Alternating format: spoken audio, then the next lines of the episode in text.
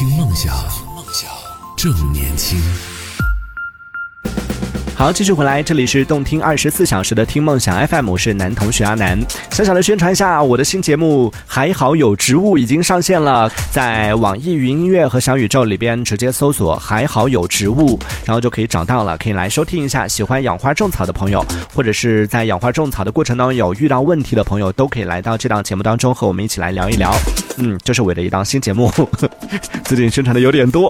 呃，也是最近比较有热情做的一个副业啊。那继续说回我们今天的主题，今天和大家聊到的话题是关于各位朋友在生活当中，在工作之余，你还有没有精力，有没有时间去做一份副业的？你有没有在做副业？你的副业收入怎么样呢？可以跟我们来分享一下。上一趴说到了这个，在后浪研究所针对近两千名年轻人进行的一个调查当中，得出了一个做副业的时候失败率比较高的一些副业都有哪些，做了一个盘点。第十到第二位的这样的一个排名都分享了，还有最后一个，也就是失败率最高的这个副业是什么？没有说到。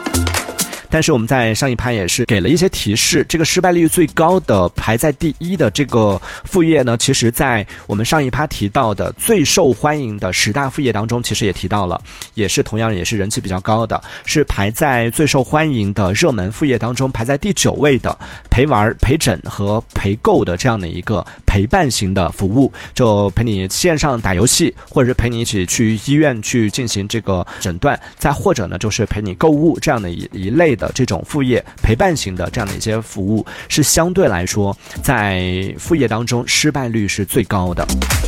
所以建议大家还是尽量 避而远之这样的一些副业啊。如果你正在心动，或者说正有计划想要考虑往这方面去尝试做一些这种啊副业的话呢，建议大家尽量可以避开这样的一些副业选择。那接下来要跟大家分享到的，为做副业这件事情，我们在聊这个话题一开始的时候，我们就说到了，现在绝大多数甚至只有百分之一点几的人是选择躺平，除了这百分之一点几，百分之另外的百分之九十八点几的人都是属于要么就是。是有过这个做副业的经历，要么有更多的，最大部分人选就是属于那种有想法，但是还没有行动，里边可能就存在说我不知道我应该做什么，或者说是哎呀我想做这个，但是我不会怎么办呢？这个时候很多年轻人就会为了自己想要去从事的副业，去购买一些网上所谓的教学的课程，教你去做这个东西。你想要做这个东西吗？想要通过什么样的方式？比如说我们我自己啊，经常看到那种就是你想要学配音吗？在家就可以赚钱哦，然后你想要学视频剪辑吗？在家就可以赚钱哦，什么的这种类型的广告，相信很多朋友都有看到过，甚至很多朋友真的花了这个钱去买了这个课，那最后，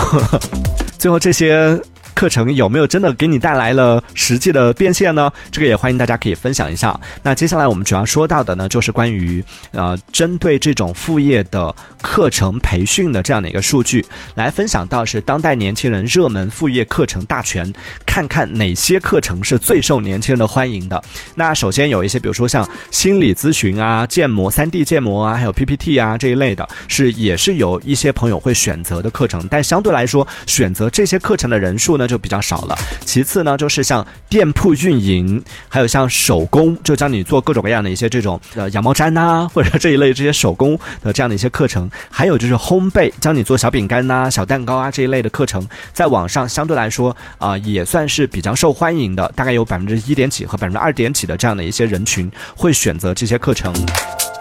那接下来比这些更受欢迎一点的，算是第二梯队的。刚刚讲到算是第三梯队的，而第二梯队的课程呢，主要是有，比如说像。啊，我自己也经常看到的配音课，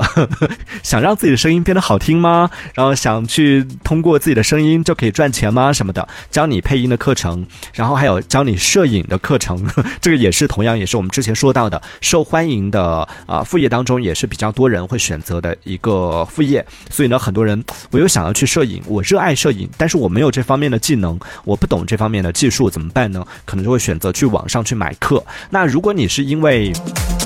纯热爱就是自己的兴趣所在，兴趣爱好想要去学这个技能的话，那无可厚非，你去找一些专业的这种课程来学习。甚至其实我回头有机会可以在节目当中跟大家安利一些，我自己也有关注一些，真的是讲得非常非常好，然后也是非常专业的那种呃摄影师来分享的课程，在 B 站里边会有，但是它是不收费的，免费都可以看得到的，就没有必要再去花这个钱去买这样的课程了。那除此之外呢，还有像产品经理课程，产品经理这直接就是一个职业。业了。但是也有朋友是把它当做一个副业来学习。我觉得，想学这门课，或者说它也是一个课程啊，也是付费的课程，那会去买这个课程的人呢？嗯，我觉得他可能最终的终极目标不一定是想要去做副业，不是想要说我的副业把它做成这个产品经理，可能是还是希望说我现在对主业不是很满意，那我就去学这个课程，最后把它转成我的一个主业，可能是有这样的计划。我曾经也有过这样的打算，但看了一下那个课程的分类，看了一下他的那个学习的进度表什么的，我就放弃了，真的太难了。那其次呢，就是同样还是第二梯队的，呃，也是比较多人选择的，就是插画师的这样的一个课程，也就是类似于像做设计，有点类似于设计或者插画，可能还不太一样啊。反正就是平面啊画图这一类的，相对来说也是比较多的人会选择这类的课程。这些是当代年轻人就在选择自己的副业的时候会选择花钱去买课的这样的一些选择。那除了这些之外，接下来要说到是第一梯队的，就是真的是最多人会选择去买的课都有哪些呢？各位朋友也可以听一下。然后当然也要特别说明的是，这个讲到的只是大家选择会买的课程的类型，并不代表说这些课程都不能买，也并不代表说这些课程都会踩坑。具体哪些课程会踩坑，我们待会儿也会来跟大家做一个梳理啊。那接下那要说到的就是最受年轻人欢迎的，为了副业去买课，为了副业去学习的这样的一些心得技能都有哪些？排在第一梯队最受欢迎的分别是写作训练营，大概有百分之六点九的人曾经有去买过这样的课程，去上过这样的课程。写作主要就是针对的，就比如说网文写作啊，或者是网络上的策划啊这一类的。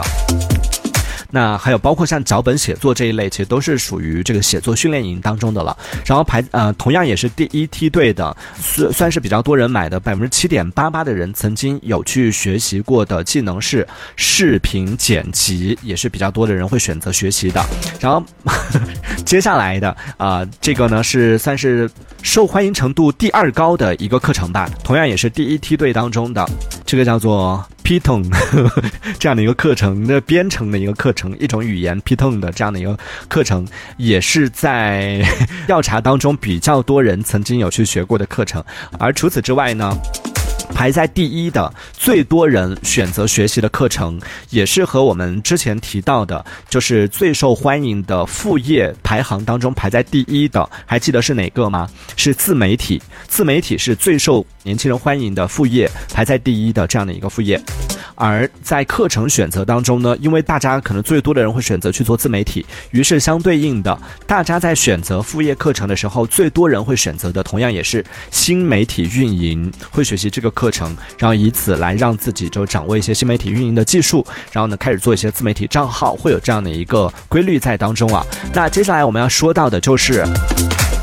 选择完这些课程之后，刚刚提到的这已经有提到了十四种不同的课程。那在这十四种最受年轻人欢迎的副业课程当中，有哪些是最坑钱的？那有哪些是 建议大家真的不要去学这个东西？可能在听节目的有有教学这个课程的朋友，或者是教学这个课程的老师，听到之后应该非常生气吧？但是这个调查当中，就是实际上大家有买过这个课，然后最后以经验之谈，就大家觉得年轻人曾经有买过这个课，然后发现，在实际操作当中没办法变现的这种经验总结出来的有五大副业课程是建议大家避坑的。首先排在第五的就是写作训练营，这个东西真的不要去买。这排在第五的最容易踩坑的副业课程，排在第四的是新媒体运营，怎么那么熟悉？这是最多人买的课程，但是这也是最容易踩坑的，排在第四的这样的一个课程啊。而排在第三的课程是视频剪辑，这个也不要去学，因为真的很难变现。然后排排在第二的呢是刚刚讲到那个 Python 的那种啊编程课，这个课程也是很难，就是把它变成你的一个副业啊，很难去变现的。排在第一的最坑钱的，就建议大家真的千万远离这个课程。下次看到这个课程，就一定把它关掉，就绝对不要点进去的课程是配音课。各位朋友。就曾经有上过配音课，然后有去尝试想用它来做副业，最后发现没有效果的这样的一个人群，在受访者当中有占到了百分之七十一点九一的人都有过这种经历，就是曾经有买了这个课程，然后发现根本没办法变现的，就是配音课这件事情。然后我自己也大概总结了一下，就看了这几种相对来说就比较坑钱的这样的一些职业，呃，有一个规律，它其实比如说像写作，然后比如说视频剪辑啊、新媒体运营，然后包括配音、编程这些技能，其实都是我们现在就很多朋友在讨论的关于不管 ChatGPT 也好，人工智能，然后 AI 这样的一些啊新的技术，它其实都是可以自动化就可以完成的这些东西。你再去学习这个技能的话，某种程度上，当然你去学写作，提高你的写作技能的话是没问题的。但是像写作训练营、网络上那种包括新媒体运营这些东西，它其实更有针对性的，因为你要把它做成副业嘛，它就。不是从文学啊、文学的分类呀，然后你的写作啊类型啊、写作的风格，不是从这些开始讲，它可能更多的是偏重于你用什么样的标题最容易吸引人，那然后你用什么样写什么样的选题最容易成爆款，它可能是更多的偏向于这样的一个方向。所以其实这些对于提高你的写作能力相对来说没有一定的帮助。同时呢，这些技能包括视频剪辑，包括配音，现在大家刷短视频也看到很多这种自动 AI 配音，其实已经非常成熟了，然后也是大家使用的非常多的这样的一一一个技能，所以你再花钱去学这个技能，再自己来配，就感觉有确实有一点点。当然，我们讨论的并不是说人工智能能不能替代人类这件事情啊，这个当然是不很多东西它是没办法替代的，只是说在你学这个技能的时候，你要去找到它的那个点，无可取代的那个点。但是比较遗憾的是，在这些课程里边，他教你的这些东西很多，它都是可以被替代的，所以呢，在这个时候，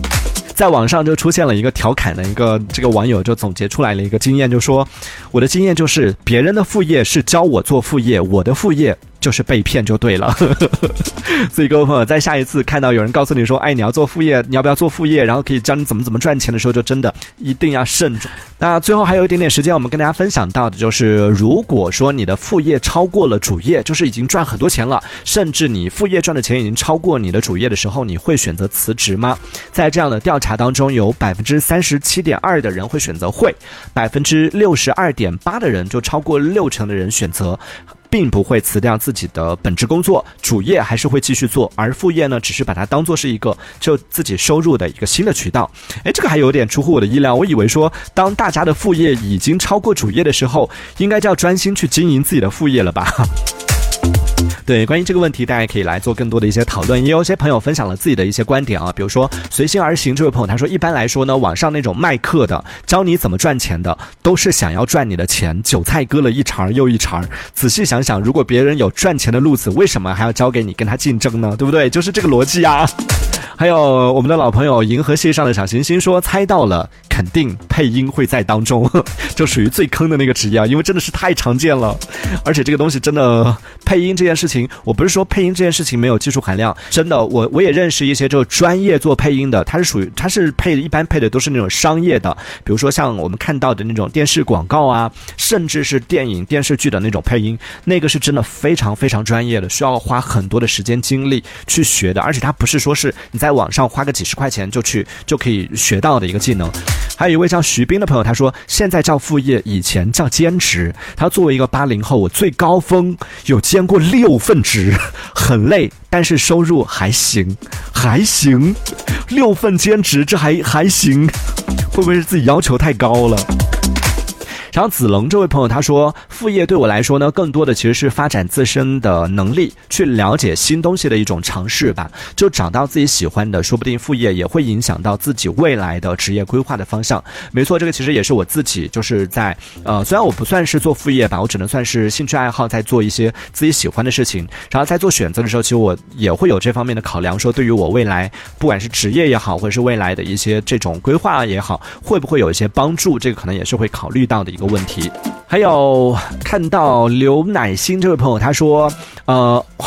竟然还真的有搞副业月入上万的人呐！他说这些人要么就是之前就有积累的，要么就是赶上了时代热潮的那些聪明人吧。对对对，我觉得这个也是很重要的。就是我们经常看那些什么做短视频啊，做这些东西，做那些东西，真的，我现在最讨厌的一种就是在短视频上分析，拿那些爆款跟你分析，这个人为什么会火，那个人为什么会火，这条视频为什么会火，那条视频为什么会火，我真的很讨厌这样的分析，因为他分析里面他永远不会告诉你一件事情，就是 我曾经也很迷信这个东西的，也会很认真的去做笔记。哦，他分析，哦，他的灯光，哦，他的一开始是这样，哦，他的时间是什么样，会认真去研究这些东西。后来直到就有一个这种所谓的。这种分析，所谓的大佬在分析的时候，分析到了有一个账号，那个账号也是我关注的比较早的了，然后比较了解的这种情况下，才知道说，其实那个账号他真的是做的比较早，甚至他刚开始做的时候，其实真的数据不好。他为什么能出来？是因为就刚好在他比较火的，就他做的那个赛道开始火的时候，相对来说还没有那么多人在竞争，所以他基本上每一条内容都是。就是都能够被选中，成为就是热门，都能够被推荐，因为那个时候可以选择的不多。后来就突然间就顿悟了，就发现说，就是刚刚这位朋友讲到这个非常重要，你做这个事情的时机很重要。很多东西就包括现在很多这教你做短视频，去做美食，去做这个美妆，去做什么什么东西。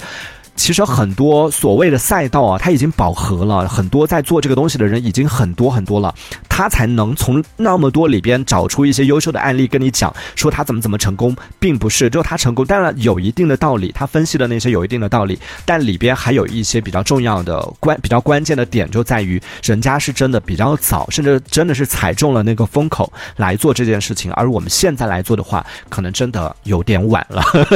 所以要选择去找一下看看做。什么样的事情现在是比较嗯，可能比较早去布局，然后比较合适的，这个也是有一定的技巧的。要买课吗？可以联系我。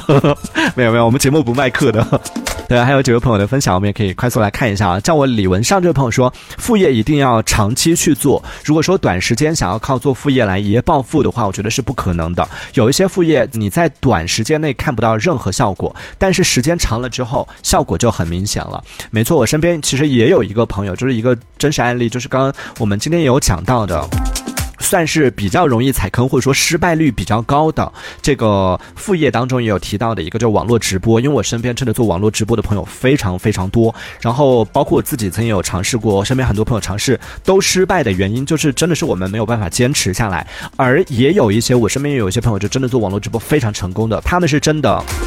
一个是坚持，真的是属于那种三百六十五天。虽然说这是他的副业，但是他比很多上班族还要认真，或者说还要敬业。我们至少这个普通上班族，我们的主业至少有双休，对不对？我们至少有这个什么各种法定节假日，过年呐、春节啊，然后这个五一啊、十一啊这些假期还可以休。但是我身边那些做网络直播的朋友，真的是属于那种一个月能休个一天两天都觉得非常不错了。大多数时候是一个月三十天连轴转，每天都在播，然后三百六十。五天之前有大主播分享过嘛？说我真的一天都不敢停下来，因为当我停下来的时候，我的那些观众，我那些听众，他们没有停下来，他们就去看别人的直播了，很容易他们就会成为别人的粉丝了。所以我真的一点都不敢松懈。大主播都那么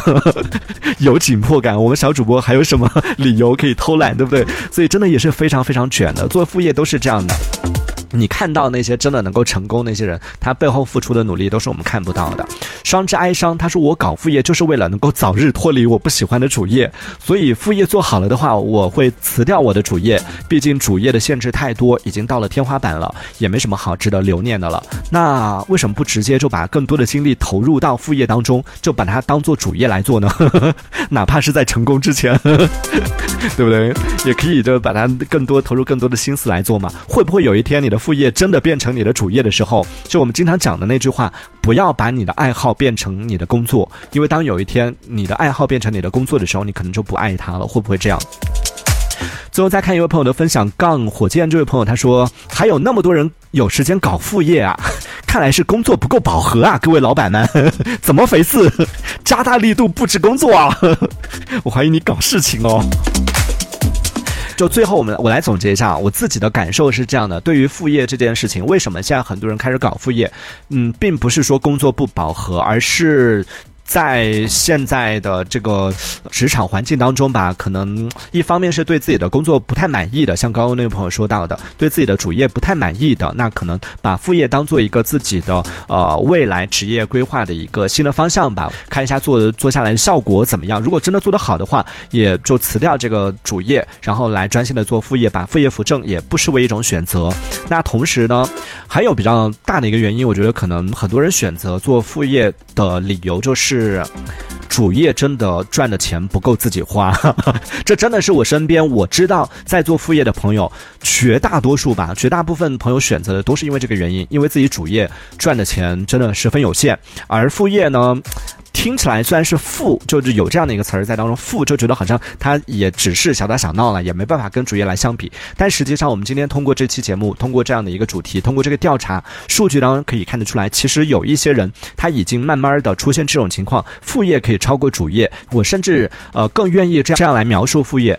主业呢，它的给你的收入虽然高，但是有一个稳定这个词儿放在那个地方呢，就代表说它不会有太多的跌幅，但同时也不会有太多的涨幅，所以它是在一个相对稳定的一个区间当中，不会有太多的变动。但副业呢，相对来说没有那么稳定，但是它是有无限的空间的。这个空间就不是说是无限高的空间啊，是有可能真的不赚钱，是到一分钱都不赚，甚至要赔钱。有这种情况，就是有向下的一个无限的空间。但同时，其实向上我们也可以乐观一点，就向上它也是有无限的空间的。它可能会赚到你主业的一半的收入，可可能会赚到你和你主业一样多的收入，甚至可能会超过你的主业，甚至可能会成为你的主业的几倍。那到这种情况下，为什么还要留主业，对不对？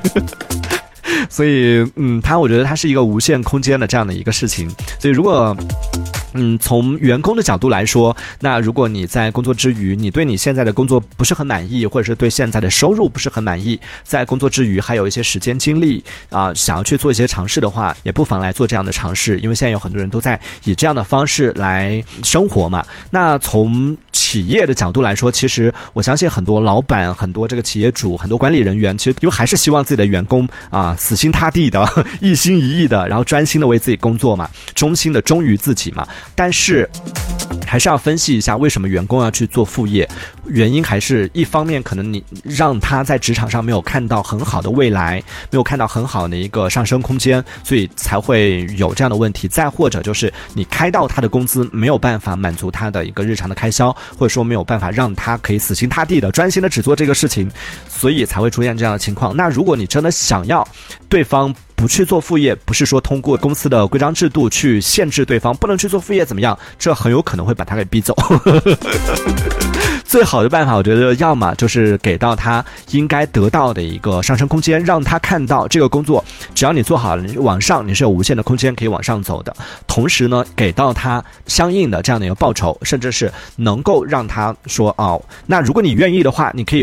如果你愿意花更多的精力、更多的时间来从事、来专心把这个工作做好的话，或者说你可以就给你更多的一些工作量吧，或者说给你更多的一些往上走的这样的一个，哪怕是金钱方面的诱惑。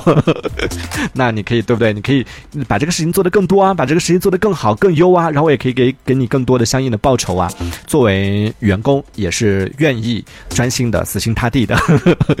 努力的去把自己的这个光和热全部在一个工作上燃烧起来，也会是一个比较良性的一个循环，对不对？那也不是说做副业就不良性了。好，那这一趴我们就跟大家聊到这里了。我们也是说到了一个关于做副业的这样一个调查，这是呃后来研究所针对近两千名年轻人进行的一个进行的一个调查，讨论了一下关于当代年轻人们对于副业这件事情的态度，会发现里边有挺多的一些啊有趣的现象，